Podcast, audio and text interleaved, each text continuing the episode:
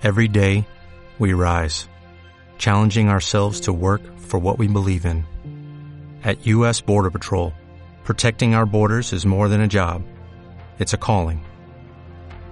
Agents answer the call, working together to keep our country and communities safe. If you are ready for a new mission, join U.S. Border Patrol and go beyond. Learn more at cbp.gov/careers. Ok, niños, vamos a empezar. Esta clase como preparación para la festividad de Pesach. Estamos ahorita en el mes, ¿en qué mes entramos el día de hoy? En el mes de Nisan. En este mes de Nisan, como su nombre lo dice, ¿a qué le suena la palabra Nisan en hebreo? Nisayon, Nisan, Nes. ¿Qué es Nes? Milagro. El mes de los milagros.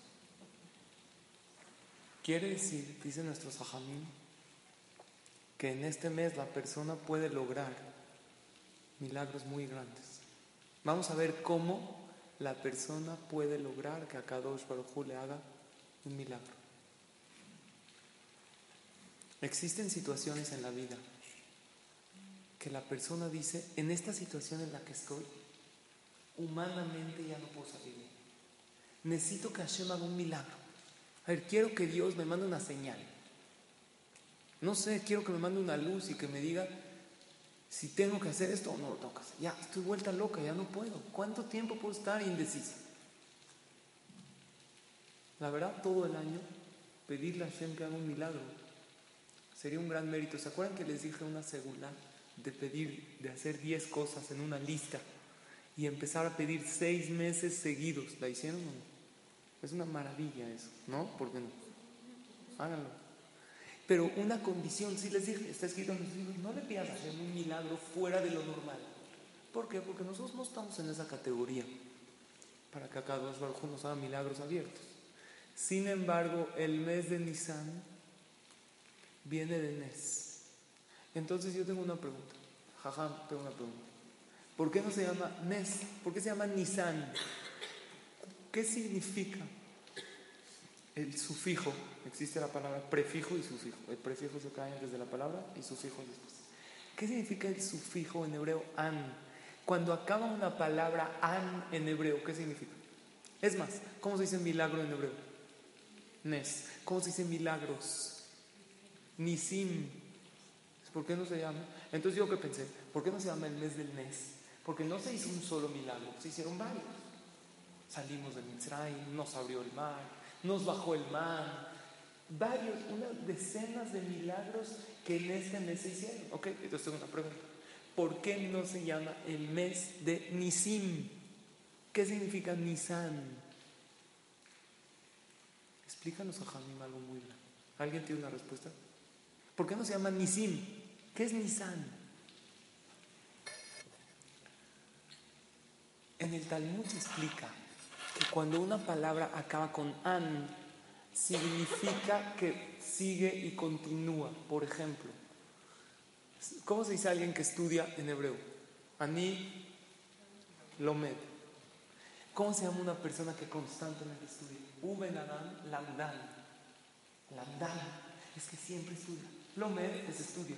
Lamdan estudia mucho. Una persona que se enoja, ¿cómo se dice? Coes. Pero un enojón, ¿cómo se dice? Casan. Quiere decir, ustedes vean, siempre la, cuando acaba con an, ¿qué significa? Algo continuo. algo continuo y constante. Ahora, les voy a decir algo un poco profundo. ¿Por qué el mes de Nisan es el mes de los milagros? La respuesta superficial, ¿cuál sería? No, porque salimos de Egipto y Hashem nos hizo milagros. Error. No festejamos en el mes de Nisan porque en ese mes salimos de Egipto. Al revés. Como ese mes tiene una energía, por eso salimos en ese mes. ¿Entendieron o no? ¿O no me expliqué bien? No es de que yo festejo Nisan porque es un mes de que en él salimos. No, al revés. Dios buscó un mes que tenía energía y por eso nos sacó en el mes de Nisan. Quiere decir que ¿qué fue primero? ¿La salvación del pueblo de Israel o la energía del mes de Nisan? La energía del mes de Nisan. Es por eso que nuestros patriarcas festejaban en el mes de Nisan. Está escrito que Yitzhak vino, le dio Berajot a Esab y a Jacob. ¿Conocen la historia? La historia famosa, que Esab se las robó, Jacob se las robó a Esab y Esab se enojó. ¿Cuándo fue eso? Si ustedes ven Rashi en la Torah, ¿cuándo fue? La noche de Pesach. ¿Por qué? Porque es una fecha que tiene mucha energía. Tengo una pregunta, pues si todavía no habían salido de Egipto. Respuesta, al revés, salieron de Egipto porque esa fecha tiene energía. No es de que festejo esa fecha porque salieron de Egipto, sino salieron de Egipto en esa fecha. Dios tuvo que buscar una fecha que tiene tanta energía para poder sacar un pueblo de esclavos a la libertad. Según esto, ¿saben qué es Nisan? No Nisim, porque si el mes se llamaría Nisim, ¿qué se entendería? Que en aquel entonces hubo muchos milagros. Pero cuando una palabra acaba con an, significa que esta energía continúa y es constante. ¿Hasta cuándo? Hasta hoy en día. Si analizamos la historia del pueblo de Israel, muchas salvaciones generales y particulares se dieron en este mes. Este mes tú puedes lograr milagros. En pleno año 5774-2014, puedes lograr tus milagros hoy. Porque no se llama el mes de Nisim, se llama el mes de Nisan. An es continúa, no solamente en aquel año. Cada vez que llega este mes, Hashem te dice, ¿quieres un milagro? Llegó el mes. La pregunta es, ¿cómo obtener esa energía para que Akadosh Barujú nos haga milagros? Ahí ves una persona, ¿se le puede pedir una señal a Hashem? Dios, mándame una señal. ¿O no? Tú haz lo tuyo y tú quién eres para que Dios te... Pero hay veces una persona tiene tanta duda. Porque hay un dicho que dice, la mentira mata, pero la duda tortura, no mata. Porque la muerte es una vez, pero la tortura es peor que la muerte. ¿Por qué? Porque la tortura ¿qué es? Una vez y otra vez. Y una persona ya no sabe. Y hay gente que lleva meses o años no, si lo hago, si me salgo de mi trabajo, no me salgo, ¿qué hago con mi vida? ¿Qué hago con mi matrimonio? No saben. ¿Sabes qué, Hashem? Por favor, mándame una señal y llévame de la mano, porque ya me siento incapaz de decidir esta situación. Una pregunta, pero se supone que hay un salmo para pedir una respuesta en el sueño, ¿tiene? Sí, en ese salmo lo puede una persona decir, pero el problema es, no recuerdo qué número de salmo es que hoy en día los sueños no tienen tanto significado como anteriormente. La Gemara, el Talmud en Masejet Berajot dedica un capítulo entero hablando de los sueños. Anteriormente la gente que estaba purificada y elevada, los sueños eran mensajes. El Talmud dice que hoy en día la mayoría de los sueños son producto de los pensamientos del día. Entonces, si es producto de tu pensamiento del día, el sueño no es seguro que tiene significado. Pero tú puedes decir ese salmo y puede ser que Hashem te lo mande. Pero hay otro salmo que ese sí vale la pena decirlo. Es el Salmo 92. ¿Saben para qué es ese salmo? ¿Qué peculiaridad tiene? ¿Qué fuerza tiene? Para ver grandes milagros. Si una persona quiere ver un milagro de Akadosh Baruj, que diga este Teilim. ¿Y cuándo es lo propicio que lo diga? Nisan. Si ustedes se proponen Bezrat Hashem a decir este capítulo de Teilim desde hoy, ya pasó un día de Rosh no importa desde hoy hasta que acabe el mes, pidiéndole a Hashem un milagro. Pero tienes que saber qué milagro quieres. No, yo le quiero pedir todo. Sí, es verdad, uno le puede pedir todo. Pero obviamente la concentración y el efecto de la tefila cambia cuando una persona pide una sola cosa, pide todo. Pero concéntrate en una cosa en especial. En un milagro en particular. Y pídele a Kadosh Baruj que este milagro te lo conceda. Dicen nuestros jajamín Tres cosas tienes que hacer en el mes de Nisan para que Hashem te haga un milagro. Número uno, decir el capítulo 92 del Teilim todos los días. Desde hoy hasta que acabe el mes de Nisan. Hay que ver en calendario en español ¿Cuándo es? ¿Qué capítulo es? A lo mejor ustedes lo conocen. Mismor Shir Leyoma Shabbat. El capítulo que decimos en Shabbat. ¿Qué tiene que ver ese capítulo con los milagros? ¿Qué es Shabbat? Shabbat es, en otras palabras, una palabra que incluye todo. Oh, eso es Shabbat. Oh, ¿sabes qué? Me desconecto de todo. No hay medios de comunicación. Sí hay comunicación con mi familia, porque irónicamente una de las cosas que destruyen la comunicación entre pareja, entre los hijos, es los medios de comunicación. Los celulares han acabado con el Shalom Un día a la semana te desconectas. Un día a la semana no hay televisión. ¿Sabes qué bonito es estar sentado alrededor de esa mesa de Shabbat y nadie corre a ver nada del programa de nada? Porque lo único que ocupa mi mente es mi familia, las palabras de Torah que escucho en la mesa o no de Torah. Ni cocinar, pues todo tiene que estar preparado desde antes. Es una maravilla. Shabbat, que es ese descanso real que la persona llega y dice, no me importan los problemas, un día a la semana me desconecto de todo y disfruto de mi familia, del Betacneses, de la tefilá, de la comida tan rica. Eso es todo. Por eso ese mismo es para ver grandes milagros. Porque tú quieres llegar en esta situación tan difícil que tienes a un Shabbat. Quieres llegar en tu trabajo a un Shabbat. Quieres llegar en tu pareja a tener realmente un Shabbat, un descanso. Ya no puedes con la duda. Te está carcomiendo. Hay gente que no puede dormir en las noches, tiene insomnio. Ya, además un milagro. Ya fui con este doctor, ya fui con el otro, este me dijo que tengo esto, el otro no me dio diagnóstico, estoy esperando resultados.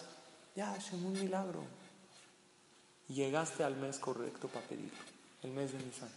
Pero para eso, tres cosas. Número uno, el Mismor 92, todos los días. Número dos, agradecele a Hashem, no solo pide. Porque cuando una persona le agradece, a Kadosh le da más todavía. Y, número tres, requisito número tres, cuidado con los sentimientos de los demás.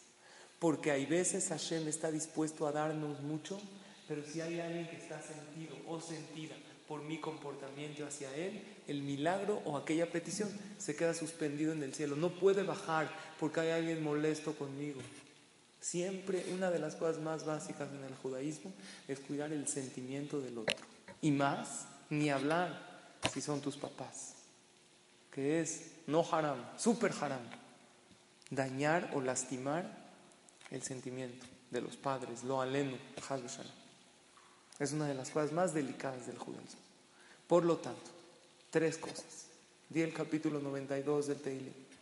Agradecele a Hashem por todo lo que tienes y cuidado de no hacer sentir mal a nadie. Estate muy atenta al sentimiento de los demás. Pídele a Hashem un milagro y verás que Akadosh Baruj va a abrir las puertas del Shamay. Yo les quiero compartir una anécdota.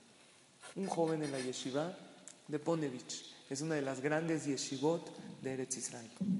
Este joven había salido con una niña un tiempo y como muchos pasan y muchas por esa época de será o no será. Por un lado, me gusta la chava, pero por otro lado, muchos me dicen, es que no me siento en las nubes. ¿Qué opinan si no te sientes en las nubes? ¿Te tienes que comprometer con alguien que no te sientes en las nubes? ¿Yo qué les digo? ¿Tú vas a vivir en las nubes o en la tierra? En la tierra. Entonces, ¿para qué te quieres sentir en las nubes? El chiste es sentirte a gusto con él. Es un error, niñas. Como no me siento en las nubes, entonces no sé, es que yo, quiero estar perdidamente enamorada. Así verlo y que salgan corazoncitos. No hay. Y si hay, preocúpate. Porque tú tienes que ver normal, lo tienes que ver como una persona con defectos y virtudes normal. La gente que vive felizmente casados, el plan de la Torah no es que vivas en las nubes, es que vivas con amor, con cariño, que se respeten y que se quieran hasta 120 años, que no hayan peleas, discusiones, claro que sí, es bueno que haya una pareja. Peleas se refiere a agresiones, nada de eso. Entonces, si no te sientes, pero este muchacho, más que no se siente en las nubes, no sabía si físicamente le atraía o no, que también es un tema importante que hay que hablar. Y no sabía si, si hicieron clic o no hicieron clic. Y si hay química, o si hay física, o si ya pasó a la historia. No sabía qué pasa con esta niña. Entonces le pregunta a su jajam, el Rosh Yeshiva de Ponech. Le dice, jajam, necesito que usted me diga si yo le puedo pedir a Hashem una señal, ya estoy desesperado. Ya no sé si mandarla a volar. Y tampoco sé si ella está tan contenta. Porque a veces el chavo dice, no, la voy a mandar a volar, como que si él la tiene en sus manos. Y ella a lo mejor también está con sus dudas. La verdad no sé qué hacer. Dijo, ¿le puedo pedir a Hashem una señal? Que Hashem me mande una señal. Entonces le dijo, mira, ahorita las yeshivot, ¿qué día acaban? En Rosh Hodesh Nisan. Le dijo, mira, ahorita irte de la yeshiva a pedirte filal kotel y eso. Vivían en Beneverak. Se tienen que ir hasta Jerusalén para pedir. Él quiere ir al kotel y pedirle a Hashem que le dé una señal. ¿Cómo vas a hacer bitul Torah, anular el estudio de la Torah para ir al kotel? Espérate al mes de Nisan y aparte he sabido que el mes de Nisan es un mes de, milagros. Vete el día de Rosh Hodesh Nisan al Kotel Amaraví. Abre tu Teilim, abre tu corazón y di el capítulo 92 del Teilim. Y pídele a Kadosh Baruj Dios, mándame una señal. Pero ¿cómo me va a mandar una señal Dios? ¿Que me baja un papelito del cielo? No, es, es que Tú no te preocupes, tú no le des solución. Tú pide a Hashem que te mande una señal. Tú, que, tú deja Hashem que maneje las cosas. Este joven abre su teilín, llega al cote la Magharabi. La verdad es que todas cuando llegamos al cote sentimos algo. El Yehudi más alejado. Tocas esas piedras y te sientes más Yehudi, te sientes más apegado. Aquel que reta la existencia de Dios y de la Torah, que dice, estas son exageradas en ese momento algo pasa que se siente apegado y tiene ganas de hacer mitzvot y de ser mejor persona. Creo que todas lo hemos experimentado.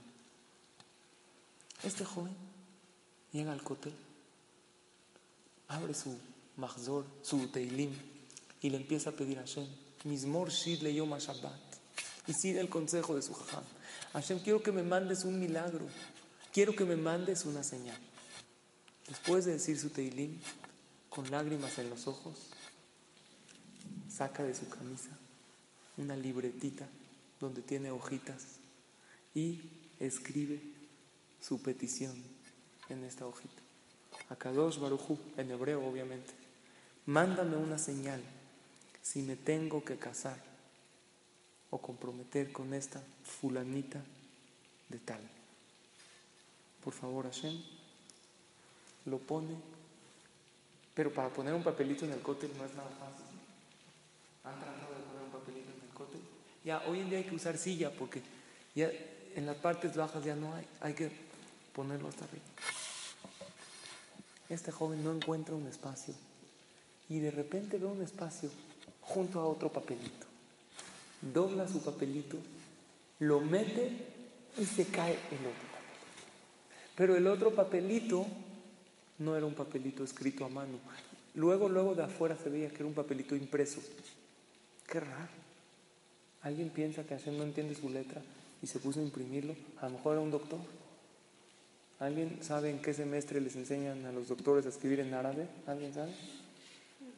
A lo mejor ni Dios entiende mi letra, mejor se lo imprimo. Pero no. Era un papelito impreso de los dos lados. No parecía ser que alguien escribió en computadora su petición y lo imprimió en su impresora. Parecía ser una hoja de un libro. Le llamó mucho la atención. Una hoja de un libro, ¿dónde tiene que estar según la laja? De un libro de Torah. ¿Qué hay que hacerle? Si tú tienes un sidur y se te arrancó una hoja, ¿qué le tienes que hacer? ¿A la basura? No, a la genizá, se entierra. No es un lugar para que esté. Abre la hoja para ver de qué y de repente ve que era una parte en el Sidur. Efectivamente era una hoja del Sidur. Y esta hoja del Sidur estaba en la parte donde, ustedes saben cuando nos ponemos el tefilín en la mañana, los hombres hacemos tres vueltas en el dedo medio, en el dedo anular, donde se ponen los anillos, y decimos un pasuk. Verastigli leolam, verastigli betzedek mishpat, tres veces, y me voy a comprometer contigo para siempre, a cada me voy a comprometer contigo para un matrimonio eterno. Tres veces se dice, ¿por qué? Es un compromiso triple. Hashem, la Torah y el pueblo de Israel. Si hay, falta una de las tres, no hay continuidad a esto. Exactamente esa era la hoja donde él encontró en el cótel. Hay una señal más clara que esa. Le habló directo a la chava. Le dijo, ¿para cuándo quieres ser? Se acabó. No hay una señal más clara. Vean qué raro.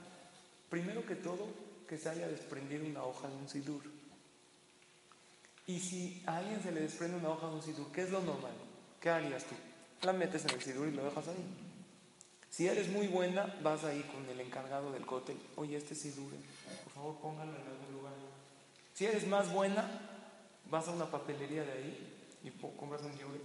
Pero ¿a quién se le ocurrió, díganme, doblar la hoja? Hacer la papelita y ponerla ahí con las peticiones donde la gente pone. Y exactamente junto al papelito donde él puso. Ya sería una demasiada casualidad pensar así. Sí hay veces que Akadosh Baruj escucha y nos enseña de manera evidente que está con nosotros. Quisiera compartir con ustedes tres ejemplos que podemos aprender de la plaga de sangre que Akadosh Barujú mandó a Mitzrayim.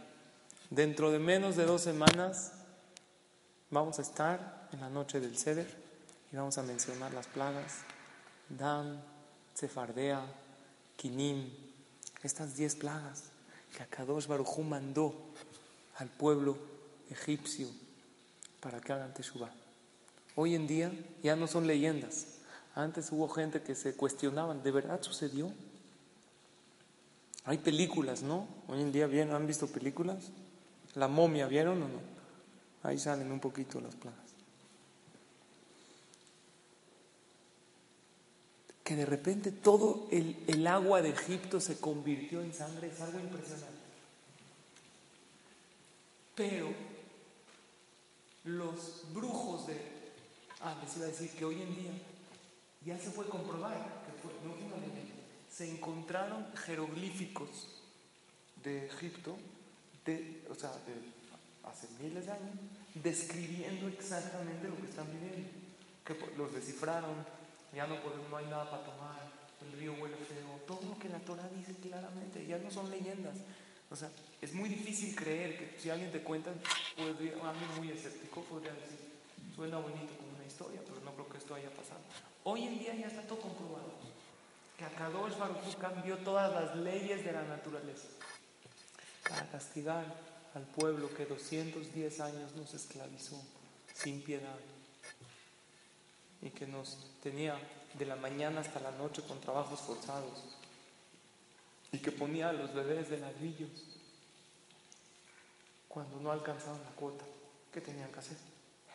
Ahora, en Egipto había mucha brujería, ¿sabían o no? Todo lo que es la magia negra, la cuna de la magia negra era en Egipto. Hoy en día ya no hay. ¿Por qué ya no hay? Porque mientras hay menos Kedushá, menos santidad, hay menos impureza.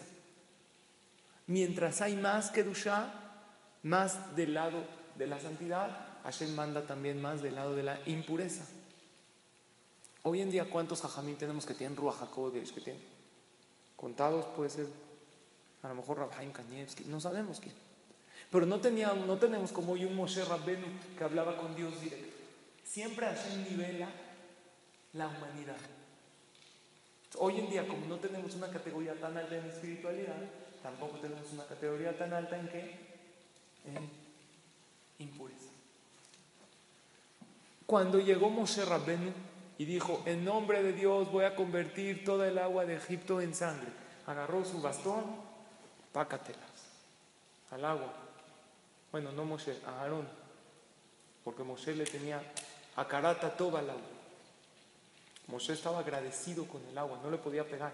El agua lo salvó a él la vida, porque pusieron a Moshe, conocen la historia. Entonces, ¿quién le pegó? Aarón. En ese momento toda el agua de Egipto se convirtió en qué? En sangre. Pero los brujos egipcios, ellos dijeron, esto no es de Dios.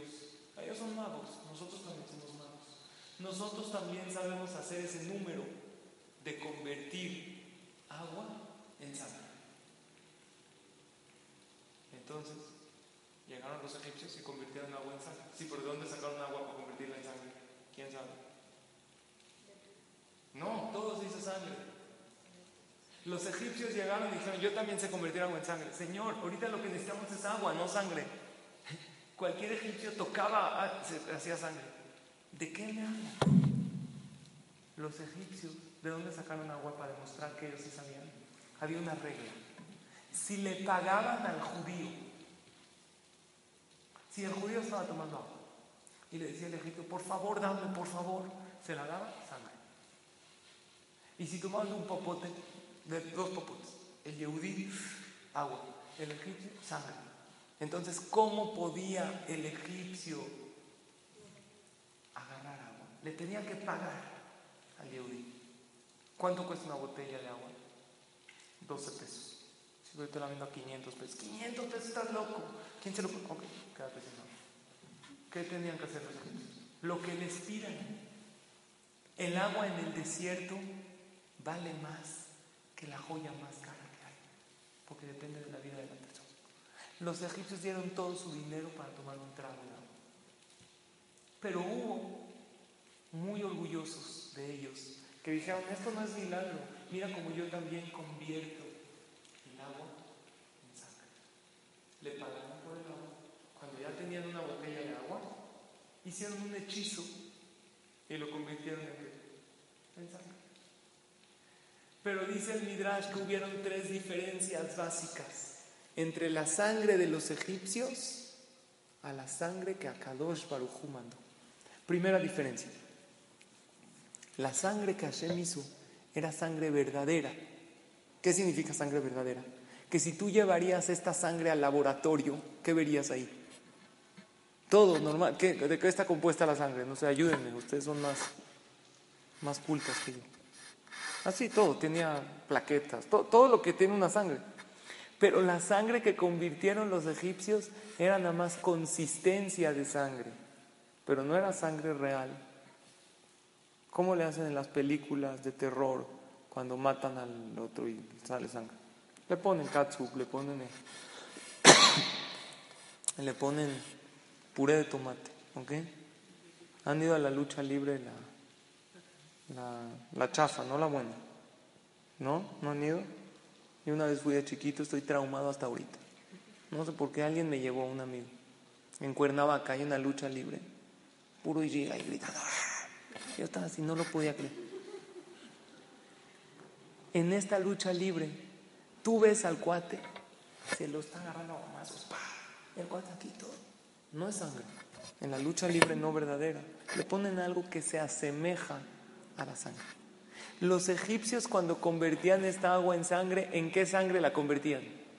No en sangre verdadera, parecía sangre, pero no hacían sangre sangre. O sea, vamos a ver teóricamente, si alguien necesitaría sangre, porque está en el hospital muriéndose, del río Nilo, la sangre que hizo Moshe Rabbenu serviría para una persona que se está muriendo. Pero la sangre que hicieron los egipcios, no, es nada más parecido. Diferencia número dos. La sangre que hizo Moshe Rabbenu por medio de Hashem era una sangre desde la raíz del río emanaba. O sea, Moshe Rabbenu agarraba y decía que esto sea sangre. Desde aquí hasta donde empieza el río se hacía sangre. Pero la sangre de los egipcios no. ¿Qué parte se hacía sangre? Nada más lo que, lo que ellos tocaban no se hacía de raíz. Y a tercera diferencia, ¿están claras? Entonces, la primera, ¿cuál es? Que la de Moshe era natural y la de los egipcios artificial. Dos, que la de Moshe era de raíz desde los inicios del río y la de los egipcios no. Tercera diferencia, dice el Midrash, la sangre que hacían los egipcios no se podía otra vez convertir en agua se quedaba sangre. Pero la sangre que hizo Moshe Rabbenu tenía una peculiaridad increíble. Todo el río se hizo sangre. Le agarra un yehudí, un vaso del río, agua. Toma agua purificada. La echa otra vez, sangre. La sangre que hicieron los egipcios se quedaba sangre. Ya no se podía otra vez convertir a agua. ¿Están claras las tres diferencias? Según esto, hay tres enseñanzas maravillosas que quiero compartir con ustedes. Número uno, la Torah de nosotros es verdadera, es original. No es algo parecido. Los mitzrim que hacían, parecido a la sangre. No. Nosotros tenemos una Torah legítima y auténtica. Hay veces vemos aquellas artistas o gente que están aparentando una felicidad increíble en aquel anuncio, pero eso no lleva a la alegría verdadera y no, eso no te lleva a sentirte realizada al 100%. Eso no te da la alegría. Hay una señora que viene a mis clases de los martes en las mañanas y me dijo que cuando ella se siente deprimida o triste, ella va a Sara a comprarse una blusa o un pantalón. O, ya, eso te ¿ok? No estoy diciendo que está mal, pero eso te va a llenar. Me dijo, y sí me sirve, pero luego vuelvo a recaer y así. Ya tiene su closet todo lleno de ropa de Sara nueva. Le dije, pues ya, mejor regrésala toda. Y ya, cuando te sientas deprimida, otra vez la vuelves, vas por ella la tienda. O sea, me dijo, es que ya tengo mucha ropa que no. Es que es algo, una terapia que yo hago, como dijimos en la clase pasada, como analgésico te puede servir. Por eso nunca te va a traer la verdadera dicha, la verdadera alegría. Número dos, ¿cuál era la diferencia dos? Que la sangre de Moshe, ¿cómo era? De raíz, desde el principio del río. Y la sangre de los mitzrim, ¿cómo era? Nada más esa parte. Esa también es una gran diferencia. La Torah es verdadera no solamente en este momento. Si tú la ves desde raíz, tenemos una guía de vida de, que sirve a la persona desde los tiempos anteriores hasta hoy en día vigente. Es algo impresionante. Si tú me das un periódico, no de hace un mes, de ayer, y veo que es la fecha de ayer, ¿qué le hago? Lo tiro, no me sirve para nada. Oye, pero fue escrito hace 12 horas. Sí, pero es de la fecha de ayer, yo necesito el leo. La Torah fue escrita hace 3.300 años. La seguimos estudiando, la seguimos analizando. Sus consejos nos siguen ayudando para ser feliz, para manejar tu matrimonio, para todo. No, hay, no, es de que tiene fecha de caducidad. Es algo que sigue vigente. Una de las niñas que viene aquí al Betacneset, que estudia en una de las escuelas judías de México, me dijo, Jajam, ¿me podría usted ayudar a hacer un trabajo que me pidieron en la escuela? Le dije, sí, ¿de qué se trata? Me dijo del reformismo. Dije, con mucho gusto. De hecho, yo tengo un poco de material de eso. ¿Por qué los reformistas están equivocados? Ellos quieren cambiar la Torah. Me dijo, no, no, no me está entendiendo. Yo tengo que hacer una exposición y un trabajo a favor del reformismo. ¿Por qué el reformismo está bien? Entonces, ¿qué creen que le dije? No, no te puedo ayudar. ¿Te doy argumentos a favor? Dijo, no, es que por favor, es mi trabajo, écheme la mano le dije, con una lana, con mucho gusto. Es que le dije, está bien, yo te voy a dar los argumentos a favor del reformismo. Pero te voy a decir, ¿qué le vas a decir a esta mora? Es una mora judía que le está pidiendo a sus alumnos que le traigan motivos para defender el reformismo hoy en día. Dije, te los voy a decir, pero con una condición que después, yo te voy a decir los argumentos a favor, los argumentos en contra, y tú solita dime. Es una niña de secundaria, puede razonar. Le dije, los argumentos a favor del reformismo son muy sencillos, lo más sencillo que. La medicina hace 200 años es la misma que hoy en día, no, y hace 100 tampoco. Es más, hace 50 es diferente, y el año pasado ya, las cosas van avanzando. Un doctor que hoy en día no se actualiza, Está perdido en la medicina. Las cosas van avanzando, nuevos aparatos, nuevos tratamientos, nuevas maneras de operar. ¿Los medios de transporte son iguales o van avanzando? Van avanzando. ¿La tecnología es la misma o se va a? Se va a reformar. Entonces los reformistas piensan algo muy sencillo. Si la medicina va cambiando y los medios de comunicación van cambiando y todo va cambiando, ¿por qué en la Torah no la vamos a ir reformando y cambiando? ¿Está lógico? Súper lógico. Si eso iba cambiando, pues eso era antes, pues ahorita ni modo que curemos hoy en día, como curamos hace 300 años con plantas, ya, eso ya cambió. Hoy en día tenemos otro tipo de tecnología, se descubrieron antibióticos y hay cosas, ya, hay que cambiar. Entonces también la Torah, lo que dice el Shabbat, eso era antes. Hoy en día, ¿qué tiene, mal? Antes prender fuego era un relajo. Hoy en día es así, prendo la luz. No pasa nada, ni me canso. Y hasta si no quieres, hay lo que es la chancla jaramera. ¿Saben qué es? Agarras, la avientas, se prende la luz. Yo no fui, es la chancla. Yo no hice nada. ¿Conocen el concepto de la chancla jaramera? Yo no hice nada. Entonces, ¿por qué no lo podemos cambiar? Por eso en los knises reformistas, ¿qué dicen? No hay problema. Hay que usar micrófono en Shabbat. Hombres y mujeres que se sienten juntos en el knis. Eso era antes. Por hoy en día la liberación femenina. Eso ya se acabó. Que haya una hazanit también. Así como hay un hazan. Uno me dijo, yo fui a Betel y hay una hazanit que canta precioso. ¿Por qué no? Así piensan los reformistas. Pero el argumento en contra de ellos es tan sencillo que es más fácil que lo que ellos piensan. Yo no los entiendo. ¿Crees en la Torah? No, claro. Si por eso vamos al Knis, en la Torah, claro. Simplemente yo creo que se tiene que reformar. Discúlpeme, señor reformista, yo a usted no lo comprendo. Si la Torah fue escrita por un ser humano, pues no hagas nada, ni Kippur, ni Shabbat. ¿Por qué le va a hacer un caso a un pelón que ya se murió hace quién sabe cuántos años y se le ocurrió eso? Pero si la Torah es divina, escrita por alguien todopoderoso, que no es un humano, sino es un Dios que creó el mundo y nos dio un instructivo. Y yo creo que Akadosh Baruj puede prever todas las futuras generaciones. Y en él no hay presente, pasado y futuro. Y me dio un manual perfecto de vida. ¿Qué estás cambiando? No, pero no entiendo. Ok, que no entiendo es diferente. Vamos a tratar de entender, o, vamos, o aunque no entendamos, pero si fue escrita por un ser divino, no hay que reformar, porque yo no soy más que él. Ah, si él no existe, está bien. Pero no es lo que ellos dicen. Ellos dicen, no, la Torah es verdad. Ellos también suben al Sefer, también le echan besito. Ellos creen en la Torah. Pero creen que una Torah hay que reformarla. Entonces no entiendo. Crees en un ser todopoderoso, crees en un ser divino, pero que él que le falló el plan y no pensó para el 2014. No, él le falló. Él escribió una Torah antes y no podía poner abajo. Mientras vayan cambiando las generaciones, va cambiando. No lo puso. Entonces, entiendas o no entiendas. Y aparte que sí hay todas las maneras, todo lo que les dije se puede entender porque en Shabbat no hay que crear y porque a la mujer se le protege, porque si estarían aquí el hombre no se concentraría para decirte filá. Claro que hay todo con motivos lógicos. Y lo más lógico es que mientras más agarramos los consejos de la Torah, más nos sirven en nuestras épocas. Entonces yo le dije a esta niña, nosotros tenemos una Torah de raíz que viene desde Moshe Rabbenu que la recibió de Hashem hasta hoy en día.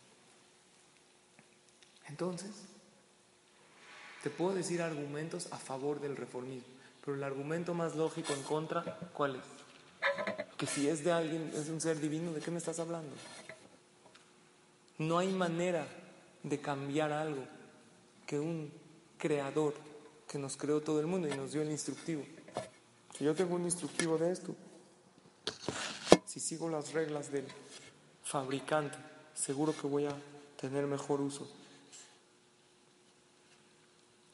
Hay un abogado en Estados Unidos que se llama Ben Jacobs. Este abogado vive en uno de los estados en Estados Unidos. Él era religioso y su familia no era religiosa. Él entró a la universidad para estudiar derecho y cuando él iba a la universidad, él iba con kippah. Y el director le habló y le dijo, mira, apenas entrando a la universidad, Dijo, mira, aquí es laico, nadie manifiesta su religión, hazme caso, no lo hagas. Él dijo, mira, son mis principios, yo soy judío, esto es lo que me identifica, esto para mí es un freno, como el Talmud dice, la kippah que tiene el hombre le hace sentir que tiene alguien encima de él y lo salva de muchos deseos. El hombre es muy deseoso, tiene más ta'abot, más deseos y puede dar rienda suelta. Cuando hay una kippah, eso me recuerda. El director le iba diciendo, pero era este Ben Jacobs era un alumno muy destacado. El director decidió no pelearse con él. Pasaba un semestre y otro semestre, tenía las mejores calificaciones. Y en una de esas hicieron también un reconocimiento a los mejores alumnos de la universidad. Y el director le volvió a llamar a Ben a su oficina y le dijo, ven aquí. ¿Qué pasó? Mira, ahorita vamos a dar unos reconocimientos. Hazme caso para pararte delante de todos en la universidad quítate la equipa en ese momento. Mira, señor director, no me la voy a quitar, es uno de mis principios. Le dijo, no, nada más para ese reconocimiento. Y tratando de convencerlo y convencerlo, Nunca pudo. Finalmente, al concluir su carrera, ya varias veces el director lo había convencido y no podía con Era tan excelente abogado que le hablaron una de las mejores compañías de Estados Unidos a esta universidad para entrevistar a algunos abogados para contratarlos. ¿Ustedes tienen idea cuánto gana un abogado de un buen buffet de abogados? Yo tengo un amigo que está estudiando Derecho. Me dijo, pídete fila por mí. Es muy amigo mío. Si tengo atzlaha, si tengo éxito, no les voy a exagerar. Él me dijo, estoy en un buffet que mis primos, abogados y Yehudim, ganan de 300 mil pesos para arriba mensuales. Me dijo cantidades de 500 mil, un millón de pesos al mes. Con casos, los abogados ganan muchísimo dinero. Si son buenos abogados, tienen un buen buffet, excelente. Si alguien está estudiando, quiere estudiar Derecho, tómenlo en cuenta. Es algo increíble. Entonces yo le dije, que tengas éxito. Esta, le hablaron de las mejores compañías, de, de, los mejores bufetes de abogados de Estados Unidos, a cada uno de una universidad de las mejores. ¿Y quién fue uno de los escogidos? Este, Ben. Cuando vieron, su, le dijo el director, mira, tú ya acabaste la carrera, llevo muchos años discutiendo contigo, nada más una cosa te digo hazme caso. A la entrevista, ve sin hazme caso. Le dijo, pues que, mira, nada más entra a la entrevista. Si te contratan, estamos hablando de 10 mil dólares al mes como mínimo. Vas a ser archimillonario. Nada más entrevístate sin kipa. Después diles, yo soy religioso, eh, pero en la oficina estate sin kipa. Él le dijo, ni por nada. Yo, si no me quieren contratar, que no cuando llegó él a las oficinas, él cuenta, entró a un lugar donde el lujo era impresionante. Abrió unas puertas enormes. Lo recibió una secretaria. Se identificó, soy Ben Jacobs. Vengo, ¿usted es? Sí, lo estamos esperando para la entrevista. Tome asiento. Se sienta en un sillón que se hundió de lo cómodo y de... Y en lo que lo hacían esperar, le resonaron las palabras que le dijo el director. A lo mejor vale la pena solo para la entrevista. Quitarme la kippah. Después de todo, ¿es haram estar sin kippah? ¿Es haram? ¿Qué opinan ustedes? Alajá, yo no estoy hablando. Alágicamente para un hombre, solamente en el Beta Knesset o fuera del Beta Knesset cuando dice una verajá o está rezando. Pero no hay ninguna prohibición si una persona quiere caminar en la calle sin kippah y en ese momento no está comiendo y no está rezando, claro que no es lo correcto.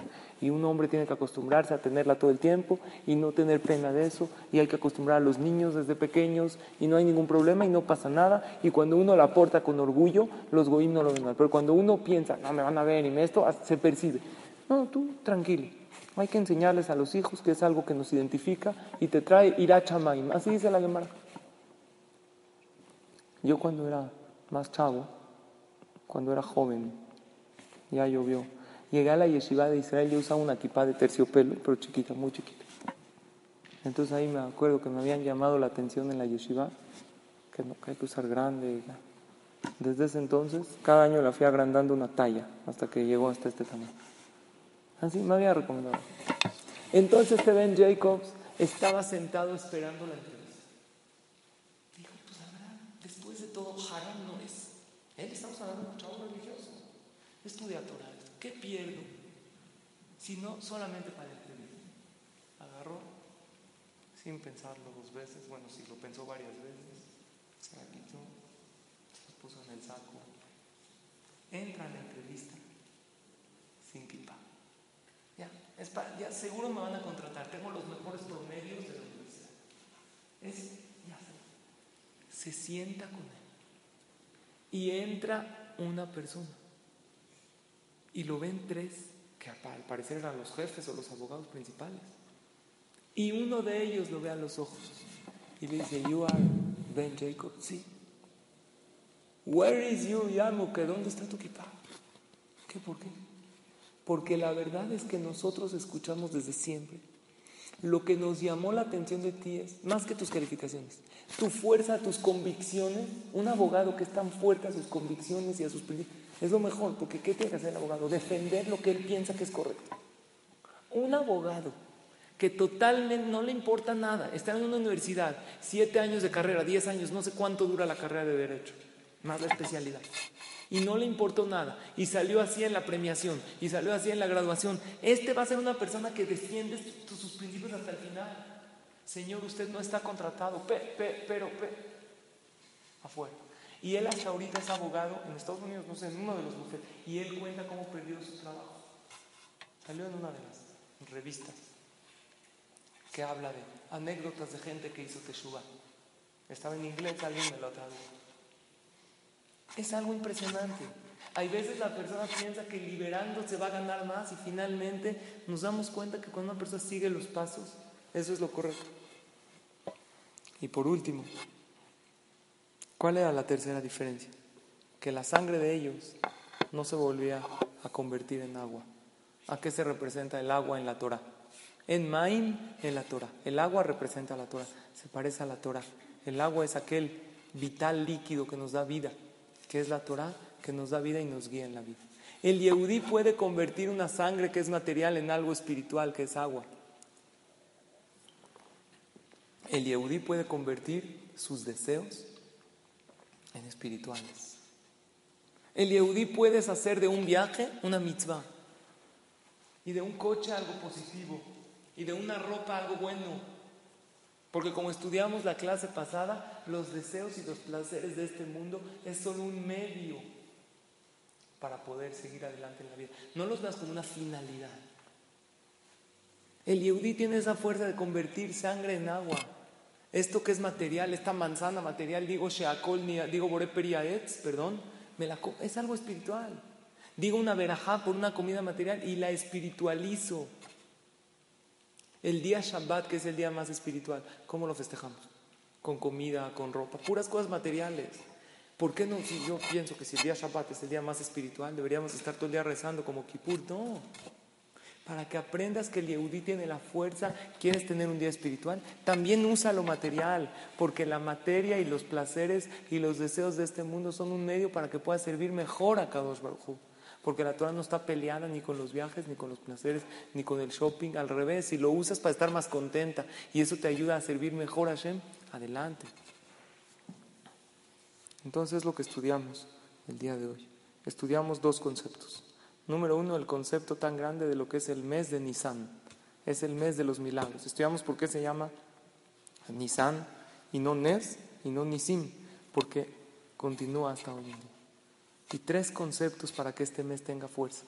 Decir el capítulo 92, que es mismo Shirleo Shabbat. Después de decirlo, agradecerle a Hashem para que nos dé más todavía. Y número tres, cuidado con los sentimientos del otro. Porque hay veces hay cosas que Hashem nos quiere mandar, pero si alguien está molesto con nosotros, esa verajá no puede recaer. Y número dos, vimos que se aprende de la plaga de sangre que había en Mitzrayim. Tres diferencias básicas. La primera diferencia es que los egipcios era una sangre pero no era real. Como esa sangre no era real y la de Akadosh Baruj de ahí aprendemos que tenemos una Torah verdadera y legítima. Número dos, que la sangre de Moshe era de raíz desde el principio. Nosotros tenemos una Torah no inventada ahorita, de generación en generación, hasta atrás, hasta Moshe Rabbenu. Y es algo probado y comprobado en cada generación que el que lo siguió y siguió sus pasos tuvo una vida mejor. Y número tres, que esta sangre se podía convertir en agua. El Yehudí puede espiritualizar las cosas materiales. Concluyo, en 1967 fueron las Olimpiadas.